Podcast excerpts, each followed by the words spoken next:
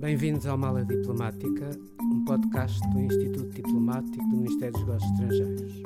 O meu nome é José de Freitas Ferraz e sou diretor do Instituto Diplomático. Neste espaço vamos conversar com diplomatas e outras pessoas ligadas à política externa para conhecer melhor tanto as suas experiências de vida como diversos temas da política internacional. Neste episódio do podcast Mala Diplomática, vamos falar sobre carreiras e organizações internacionais. E para falar desse tema, temos connosco um português que se tem destacado nas diversas organizações internacionais por onde passou, Miguel de Serpa Soares. Serpa Soares é jurista, desempenha as funções de Subsecretário-Geral das Nações Unidas para os Assuntos Jurídicos desde 2013, praticamente há 10 anos, e, e foi nomeado justamente para esse cargo por, pelo, pelo então secretário-geral Ban Ki-moon. Ele também representou Portugal no 6 Comitê da Assembleia Geral de, da ONU, uh, uh, também no Comitê de Conselhos de Direito Internacional do Conselho da Europa e na Assembleia de Estados-Partes do Tribunal Criminal Internacional. E foi diretor-geral do Departamento de Assuntos Jurídicos aqui do Ministério dos Negócios Estrangeiros, o DAGE, durante cinco anos. Teve também como conselheiro na representação permanente de Portugal eh, junto à União Europeia e eu queria lhe dar as boas-vindas e queria lhe agradecer pela disponibilidade que manifestou em eh, participar no nosso podcast. Muito obrigado.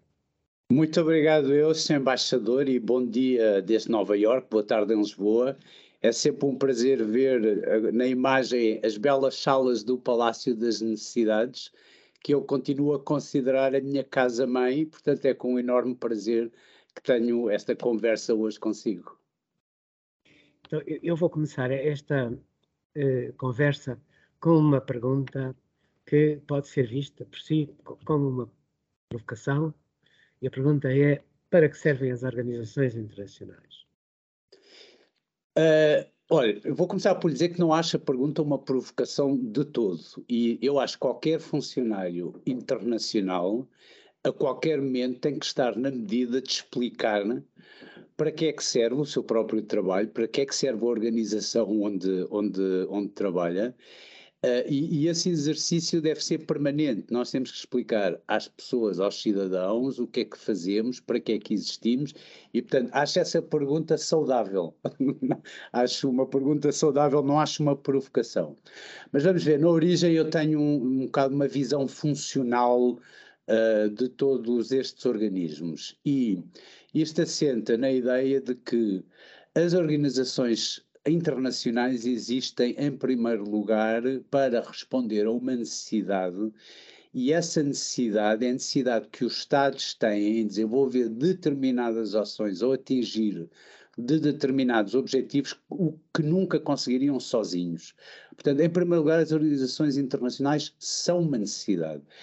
Uh, e agora, saindo do abstrato e dando exemplos concretos, uh, de uma maneira que as pessoas provavelmente não se apercebem, fora destes círculos uh, diplomáticos e profissionais, a ação das, das organizações internacionais tem um, um, impacto em vários aspectos da sua vida cotidiana, mesmo que as pessoas não percebam isso sei lá, o mero ato de apanhar um avião exige que haja uma coordenação do tráfego aéreo entre Estados e diferentes espaços aéreos.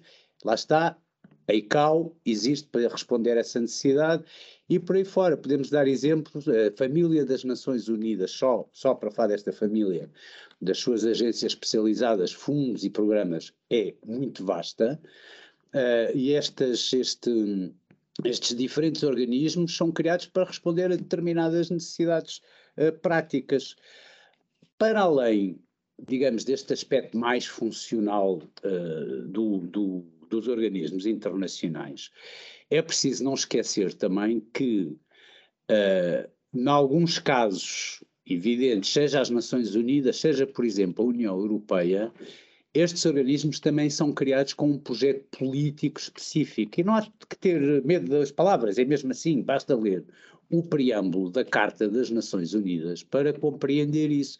É um organismo constituído após a Segunda Guerra Mundial, num mundo devastado, uh, onde tivemos cenas da maior violência, um, e, e há a plena consciência que é preciso ou que foi preciso naquela altura uma mudança de paradigma que pelo menos pelo menos tente evitar a guerra e é isso mesmo que está explicado no preâmbulo da Carta das Nações Unidas.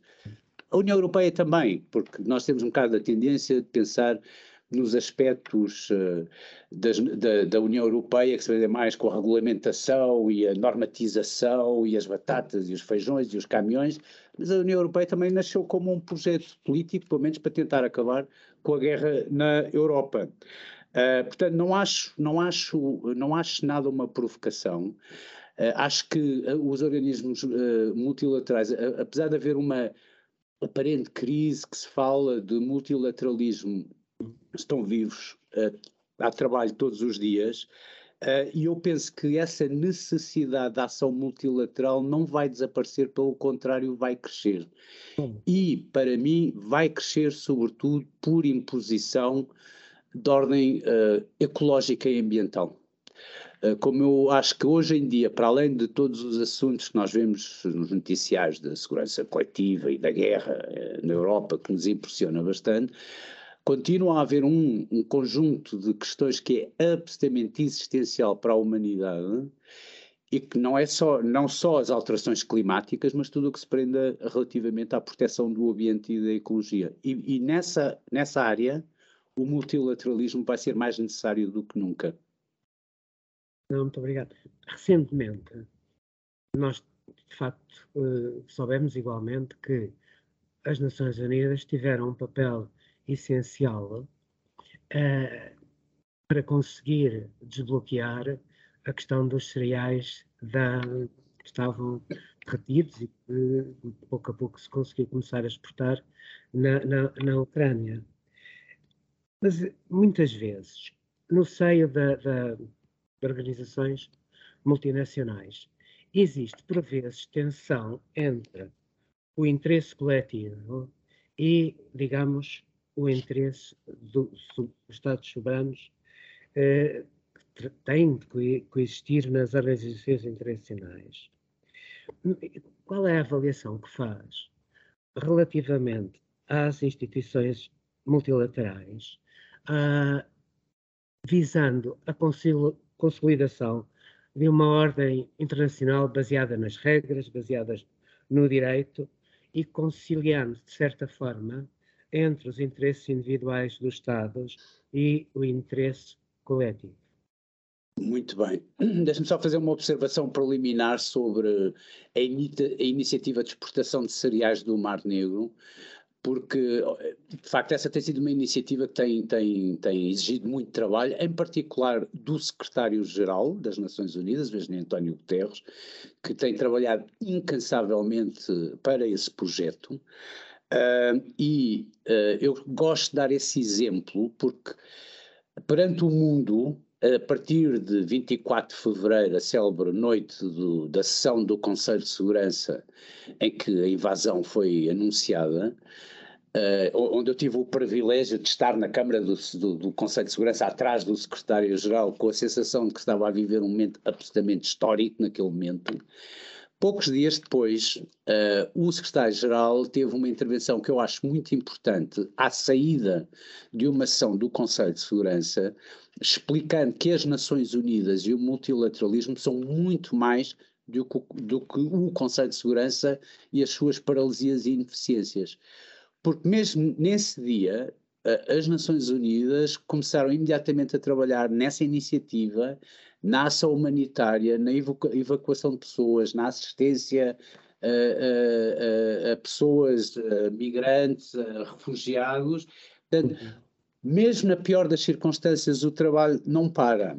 Uh, outro aspecto que eu acho interessante, e, e, acho interessante como português, e estamos num podcast português, é o seguinte: esta ideia de soberania é uma ideia que nós temos que aproximar com certo cuidado porque eu costumo dizer que sou um soberanista, no sentido que Uh, acho que é muito importante que os Estados preservem um controle sobre determinadas decisões, eh, idealmente democrático, não é? Nos Estados que têm um regime democrático, mas a ideia de soberania é diferente consoante os países. O que é que eu quero dizer?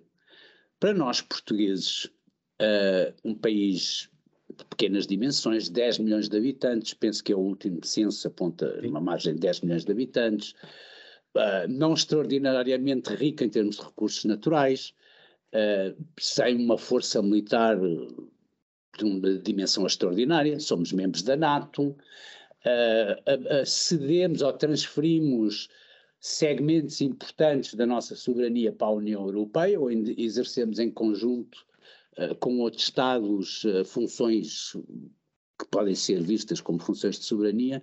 Ou seja, nós temos um conceito muito mais aberto Sim. ao exterior, como pequeno país, e vemos a soberania uh, como um, um, digamos, uma realidade de, cooperação com outros Estados. Nenhum de nós, como português, vê uma ofensa grave à nossa soberania o facto de tomarmos decisões em conjunto em Bruxelas ou na NATO. Um americano, ou um chinês, ou um russo, digamos, um destes super soberanos Uh, membros permanentes do Conselho de Segurança já tem uma visão um bocadinho diferente do que é a soberania e o multilateralismo, certo? Hum. Agora, diga, diga, desculpe. Não, é uma, uma visão, digamos, mais nervosa, mais irrequieta e, e, e, e com uma, uma, certa ansiedade sempre quando se fala nessas questões. Digamos, que nós olhamos para o tema com maior à vontade e percebemos que uh, hoje em dia é inevitável não haver uma, que as soberanias sejam partilhadas.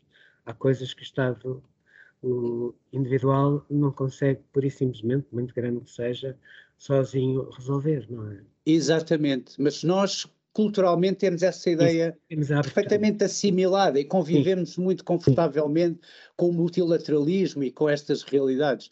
Isso, isso é uma vantagem para nós, aliás. Um, para além disso, eu penso que a, a grande função das instituições multilaterais é precisamente resolver essa tensão entre individual e coletivo.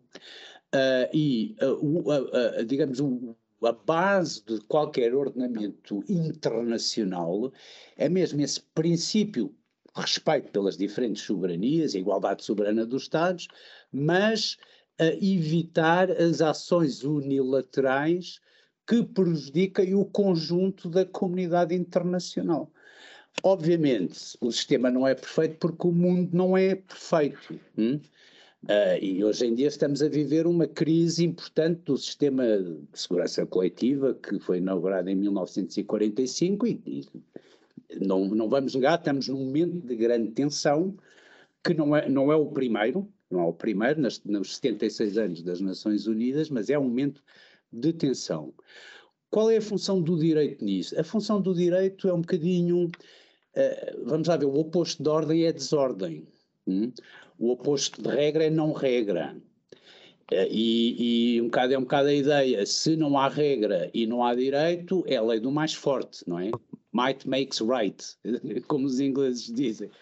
E isso é, digamos, a tarefa principal, e tem sido a tarefa principal das Nações Unidas, porque eh, pensando em termos históricos, o que é sempre difícil para nós pensar em termos históricos, nós estamos sempre absorvidos pelas nossas circunstâncias imediatas, não é? Mas se nós pensarmos em termos históricos, o direito internacional é muito recente. Digamos, artificialmente, pomos o início após as convenções de Westfália, mas na verdade, na verdade, o grande desenvolvimento do direito internacional deu-se a partir de 1945 uh, eh, sob a égide das Nações Unidas. E é por isso que hoje, passados 76 anos, nós temos um património coletivo da humanidade, mais ou menos 600 tratados multilaterais, negociados e concluídos sob a égide das Nações Unidas e dos quais o secretário-geral é depositário. Portanto, o grande trabalho das Nações Unidas nestes últimos, nestas últimas décadas foi precisamente construir uh, uma arquitetura institucional e jurídica que os Estados aceitassem em globo e que é a espinha dorsal da nossa comunidade internacional. Mesmo em períodos de crise, e isto é muito interessante verificar, não há nenhum Estado que recusa a ideia de direito internacional ou de uma rules-based order. Hum? Portanto, mesmo que atua em violação flagrante do direito internacional, eles próprios têm sempre uma justificação de acordo com o direito internacional, até agora na situação de fevereiro. Portanto, a Rússia justificou a sua ação militar com argumentos de direito internacional, obviamente sob premissas falsas e, portanto, o edifício cai. Mas isso mostra-nos que não há nenhum, nenhum Estado que recusa a ideia de direito internacional. Todos falam essa linguagem. Hum? Digamos que é um cimento. Nem mesmo, nem mesmo os Estados, digamos, uh, que mais violam o direito internacional põem sequer em causa a existência das Nações Unidas. Mesmo aqueles que dão a entender que, digamos, o sistema atual é um sistema que sai da Segunda Guerra, é um sistema que foi muito promovido pelo, pelos Estados Unidos e que deveria, no fundo, eh, criar-se algo diferente, mesmo esses não põem em causa o que existe. É assim ou não? É, é porque uh, os Estados têm consciência de que, uh, apesar de todos os seus defeitos, as Nações Unidas são a única plataforma universal que existe no mundo. E, e só isso, só isso é um, é um valor fundamental. Mesmo que alguns elementos críticos digam, sim, mas só por ser uma plataforma universal, é uma echo chamber, é, um, é uma máquina de falar, mas isso não pode ser desprezado, porque enquanto eles falam, como dizia o Camus, enquanto falam, não se, não se matam não, ao tiro. E isso é sim. muito importante, não, certo? Não,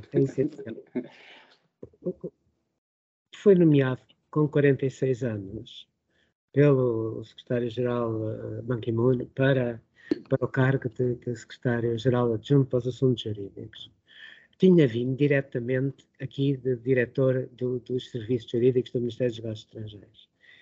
Como é que foi a transição? Foi,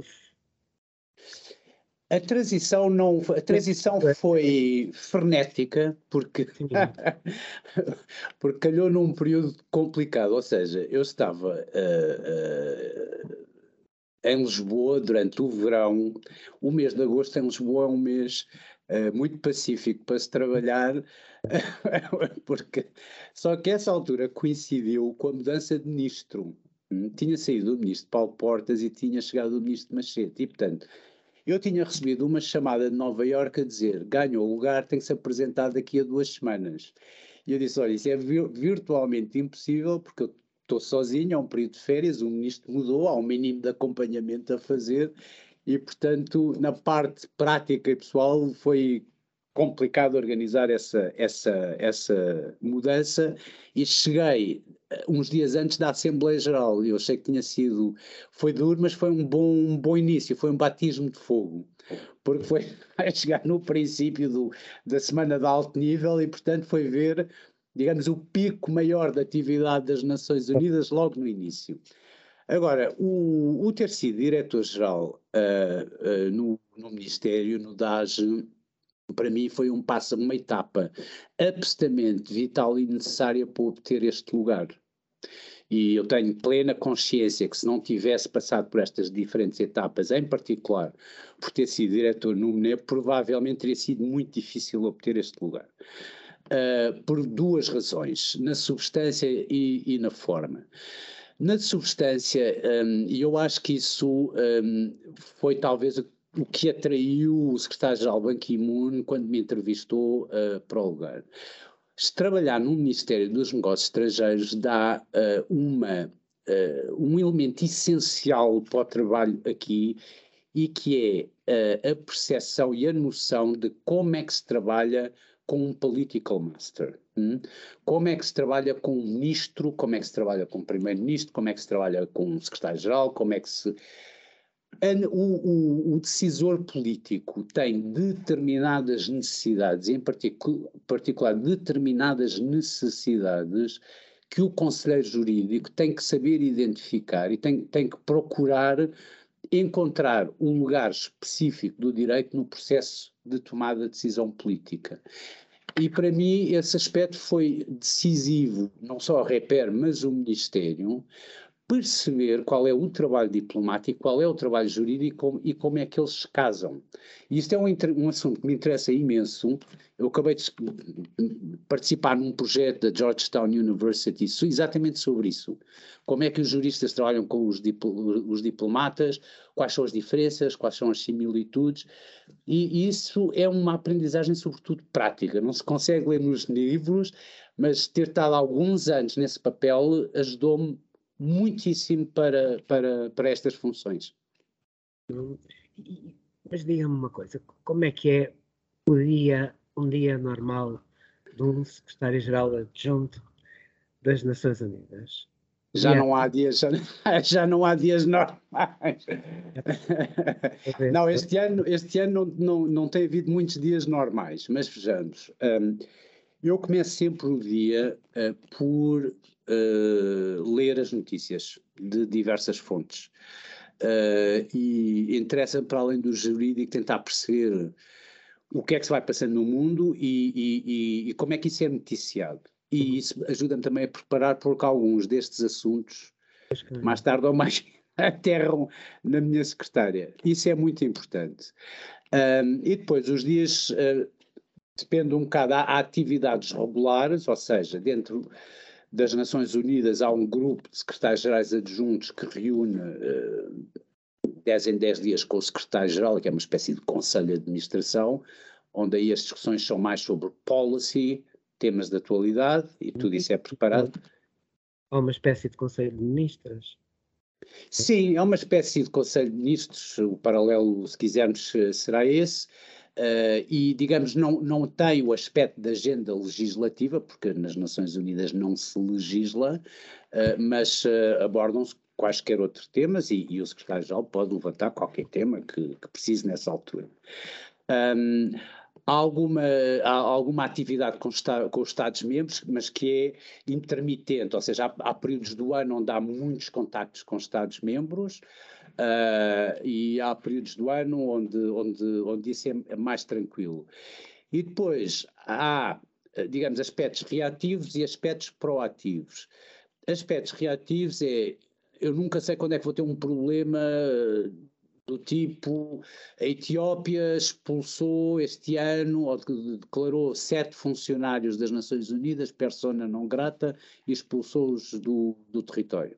Uhum. O que é uma infração evidente das obrigações internacionais da Etiópia. Isso eh, a recolher elementos, escrever uma nota verbal para a missão da Etiópia aqui, fazendo valer os nossos pontos de vista, eventualmente pedindo um encontro com o embaixador.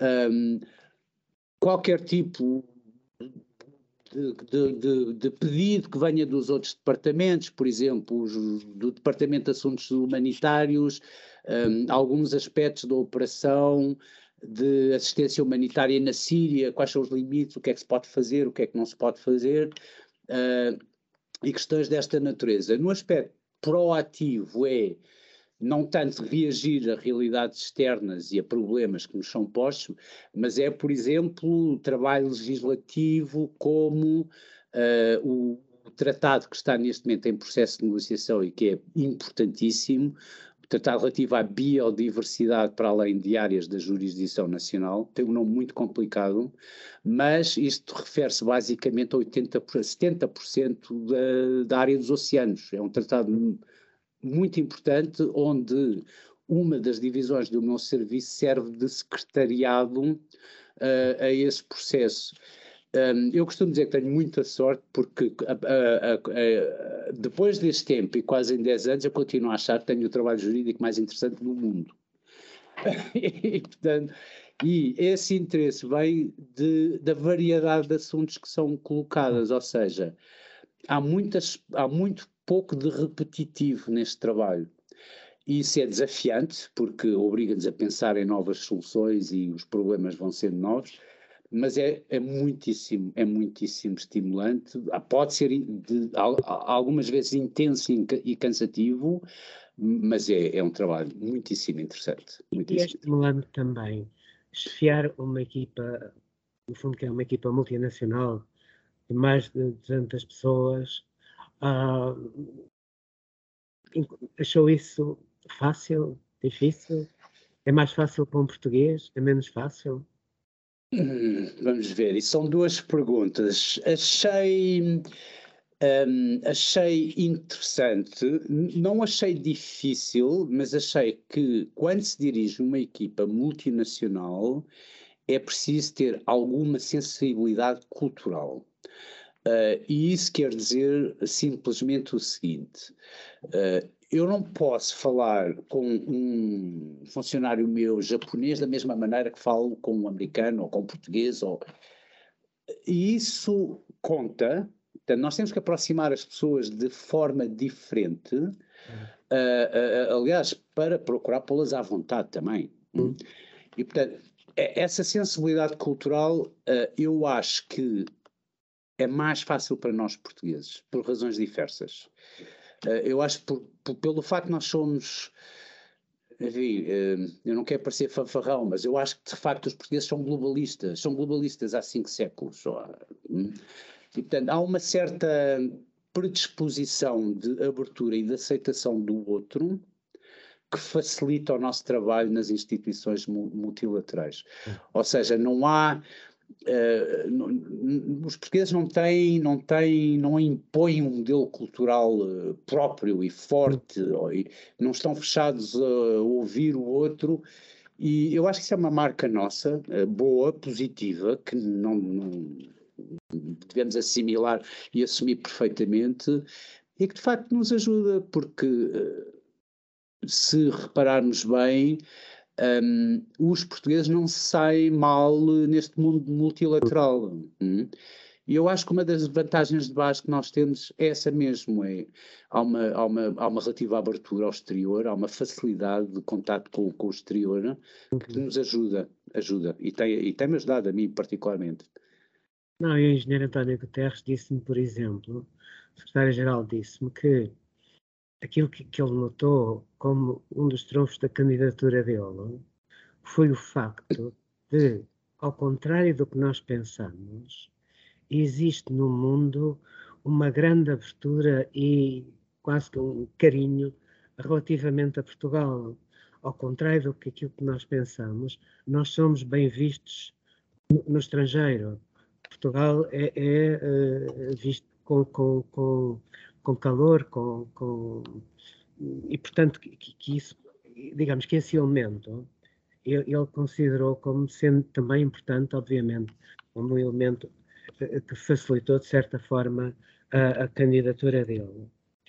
Nós vamos aqui no Ministério, isto ainda não é público, mas vamos avançar em breve com estruturas mais ou menos permanentes para ajudar jovens a concorrerem tanto à, digamos, à, à União Europeia, como a concorrerem igualmente às uh, organizações da família das Nações Unidas. Que conselhos é que dá a um jovem que pensa nesse tipo de carreira? Total encorajamento. Uh, total encorajamento uh, e pensar. E eu acho que os, os, os, jovens, os miúdos, como quiser, hoje têm mais esse espírito até do que na minha geração ou na sua, Sr. Embaixador. Uh, pensam mais em termos globais, por, por uma multiplicidade de fatores e veem o, o seu próprio mundo muito mais vasto do que nós víamos na nossa altura. Uh, isso é uma vantagem. E um, há pouca presença, há pouca presença de funcionários portugueses Uh, como lhe disse, normalmente uh, fazem boa figura os que, os, que, os que se apresentam e, portanto, encorajamento ao máximo, uh, boa, boa, bom domínio de língua estrangeira, o que nós portugueses costumamos ter e ajuda-nos muito no contacto depois com outro, outro, outras pessoas. Isso, eu não tenho isso, por exemplo. Uh, ligando à questão anterior, quando eu cheguei uh, em 2013 ao meu departamento, era um departamento profundamente anglo-saxónico, praticamente só trabalhava em inglês, uh, o tipo de diretores que eu tinha eram predominantemente. eu investi muito tempo a mudar isso. Primeiro impus o, o, uso do francês e do espanhol como línguas de trabalho correntes. Isto passa-se na segunda semana em que eu estou aqui. Apresentam uma nota verbal uh, dirigida ao embaixador de França, redigida em inglês. Eu disse, recuso-me a fazer isso. E, portanto, uh, esse, esse, essa sensibilidade multi, multilinguista, multicultural de, é muito importante. E as pessoas recebem isso muito bem. Portanto, não se fiquem só pelo inglês. Uh, qualquer, uma língua a mais é sempre uma vantagem extraordinária, abre imensas portas. Portanto, bom domínio das línguas, muito encorajamento. E, e também dizer que Uh, se concorrerem no exame e não entrarem à primeira, persistência, porque eu tenho vários funcionários aqui brilhantes uh, e o acesso às Nações Unidas é difícil porque o sistema é muito competitivo, que tentaram várias vezes Hum, e hoje aqui estão a fazerem um trabalho espetacular. Persistência, entusiasmo um, e, e, tem que haver um, algum sentido de missão, porque, uh, por exemplo, eu falo na minha área, um jurista uh, tem várias opções quando acaba os seus estudos. Eu, eu, decidi não ir vender seguros ou não ir trabalhar num banco. Portanto, sempre preferi a parte pública, a parte de, de interesse público à parte privada. Isso se põe algum sentido de missão, porque nenhum de nós está aqui uh, pelo dinheiro, ou qualquer um de nós está aqui por, por outro interesse. E, e, portanto, esse sentido de missão é, é, o que nos dá aquela centelha de entusiasmo e que depois também distingue os bons funcionários dos funcionários médios. Mas tô, tô, se precisar de algum apoio uh, da minha parte para explicar aos jovens candidatos, terei o maior gosto, maior gosto. Muito obrigado. Vou com certeza recorrer a si. Muitíssimo obrigado. Obrigado. Gostei muito de estar consigo. Obrigado, muito obrigado. Bom dia. Obrigado por ter ouvido este episódio da Mala Diplomática, um podcast do Instituto Diplomático do Ministério dos Negócios Estrangeiros. Siga-nos no Spotify, no YouTube do Ministério e no portal do Instituto Diplomático.